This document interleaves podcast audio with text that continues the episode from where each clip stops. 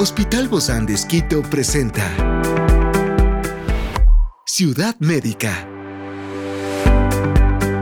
Un podcast de salud pensado en ti y toda tu familia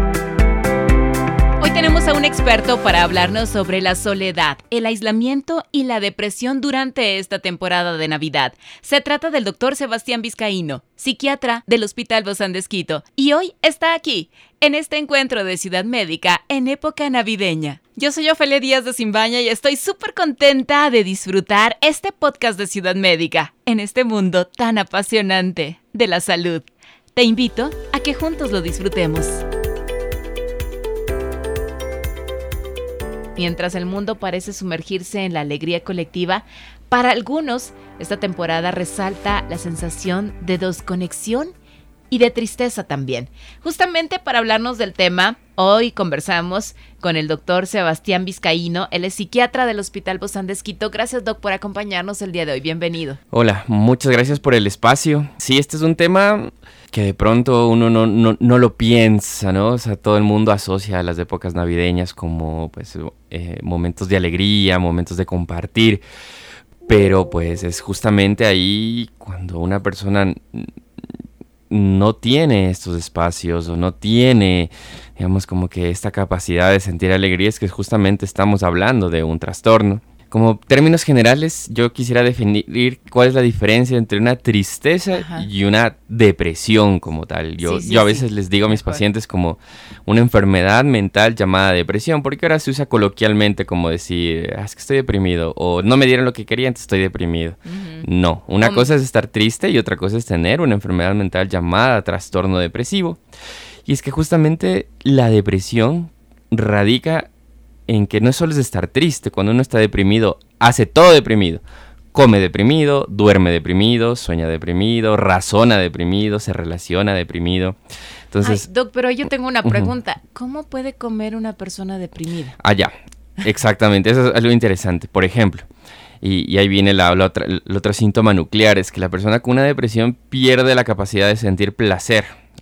¿No es cierto? Entonces, como que dicen, bueno, te preparé tu comida favorita, por ejemplo y una persona que pues está tranquila come y disfruta. Una persona con depresión puede decir, ¿sabes qué? Esta comida que era favorita, ¿ya para qué, para qué me das? Ya no me gusta, o sea, ya, ya no le veo el sentido a comer. ¿Ya para qué? O me da nostalgia y lloro con el plato, ¿sí? O sea... Pero come. A veces sí, a veces no. o sea, los, síntomas van de... Que digamos, eso, eso es lo, lo bonito y lo curioso de la psiquiatría, que los síntomas no necesariamente son los mismos para todos y son muy variables. Por ejemplo, en la depresión, un síntoma, un criterio diagnóstico es que o los pacientes aumentan mucho el apetito, comen, comen, comen mucho o no comen, o pueden estar somnolientos todo el día o pueden no dormir, que es diferente a, qué sé yo, a, eso es lo que radica la diferencia en otro tipo de trastornos, como la diabetes. ¿no? Pues es una diabetes con glucosa baja o con glucosa alta. No, toda diabetes tiene la glucosa alta. Punto.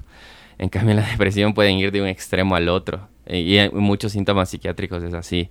Entonces, o sea que es difícil darse cuenta entonces, Doc, de estos diagnósticos. Eh, o sea, por nosotros mismos, me refiero.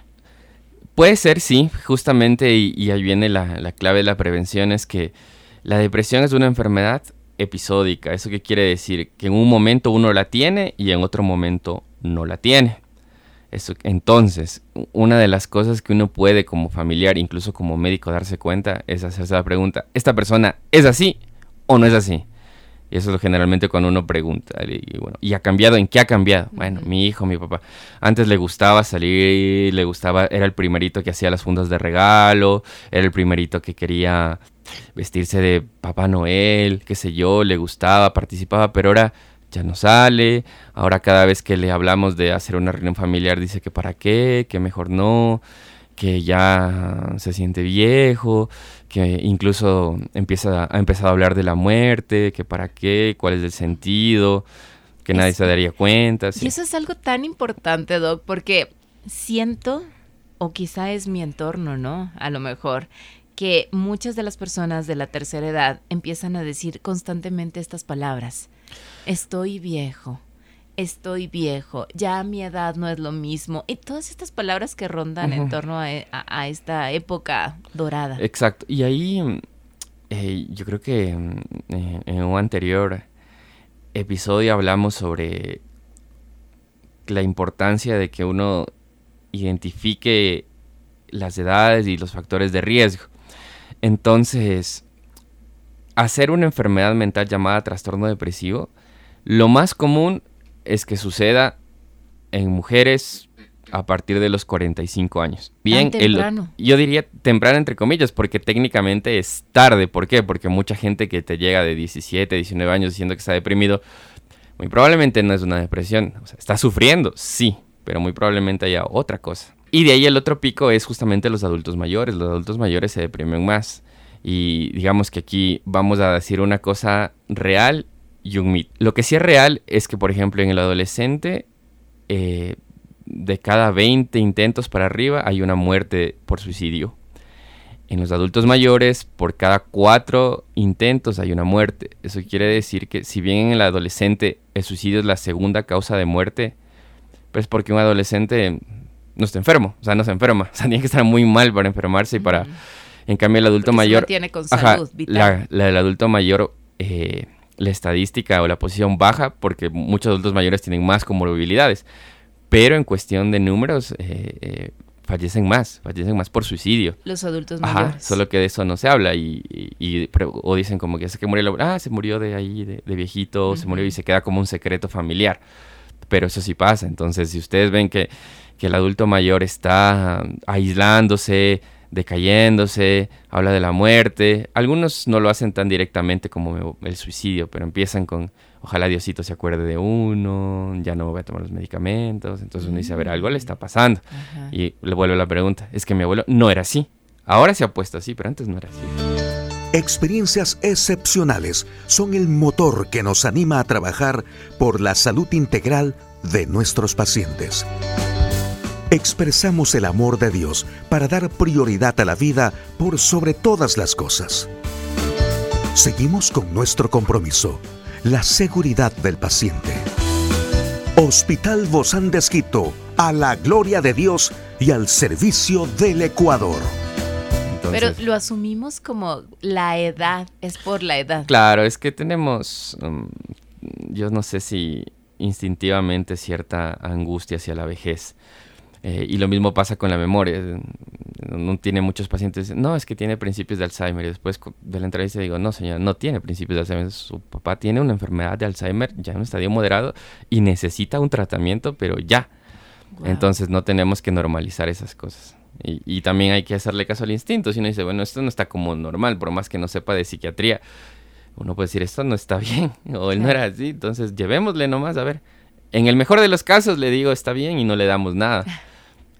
Pero en el otro mejor de los casos, uno le da tratamiento porque, como dije, la depresión es una enfermedad episódica. Eso quiere decir que el tratamiento es la remisión del 100% de síntomas. Y es decir, que una vez que se le da este tratamiento con, con medicamento, ¿va a continuar así? Como, ¿Con, eh, el medicamento? Eh, no, no, el medicamento, como, una vez más, como la depresión es una enfermedad episódica, o sea, no es crónica, el medicamento tampoco es crónico, o sea, no es para toda la vida.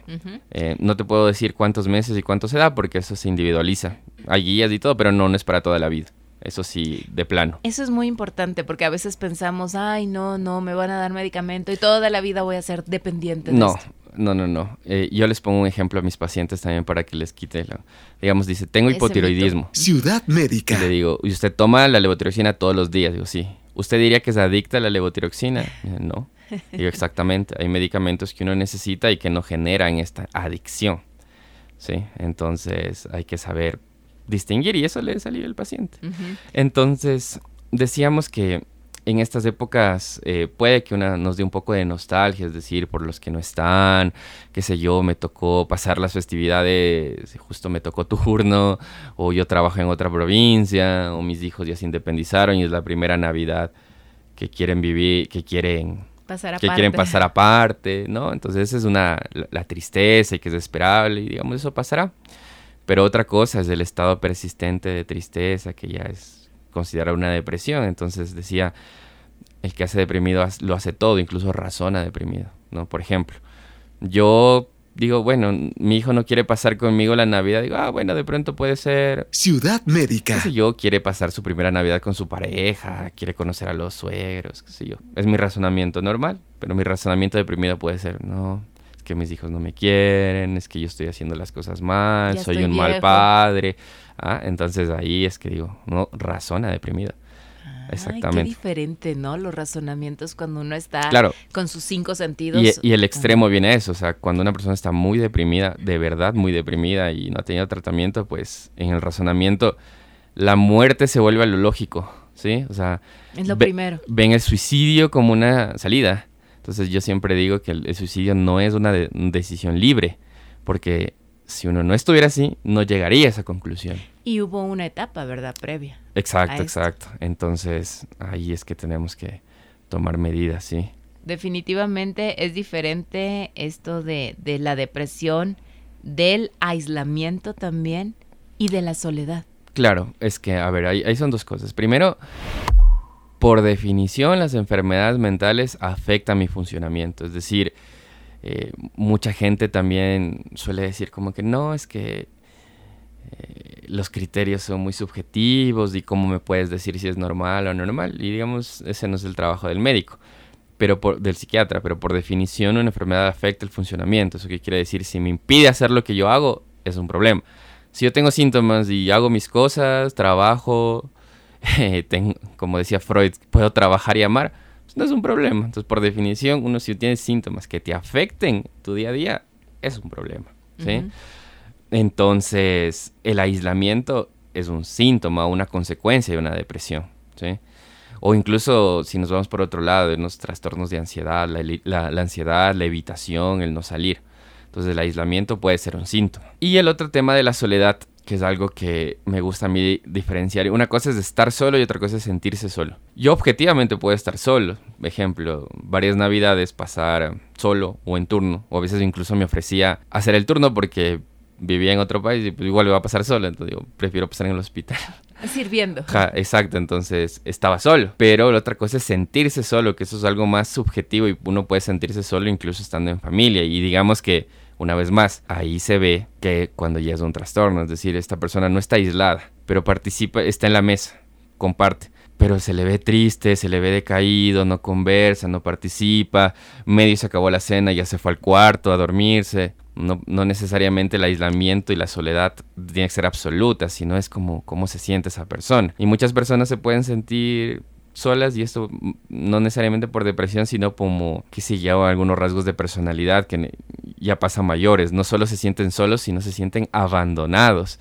¿No? Entonces... Mm, Pero hay personas que se justifican, ¿no? Diciéndoles, porque por más que se les trate de invitar o involucrar, dicen, no, no, no, es que a mí me gusta estar solo. Claro. disfruto la soledad. Ciudad médica. Esa es otra cosa, pero si una persona disfruta la soledad, uno se da cuenta. Aunque y, esté y, y conversa, exactamente. E, esa es una frase de una película, pero creo que también es, importante que dicen que la comodidad o, el amor o la, se basa cuando uno puede comer a solas con una persona.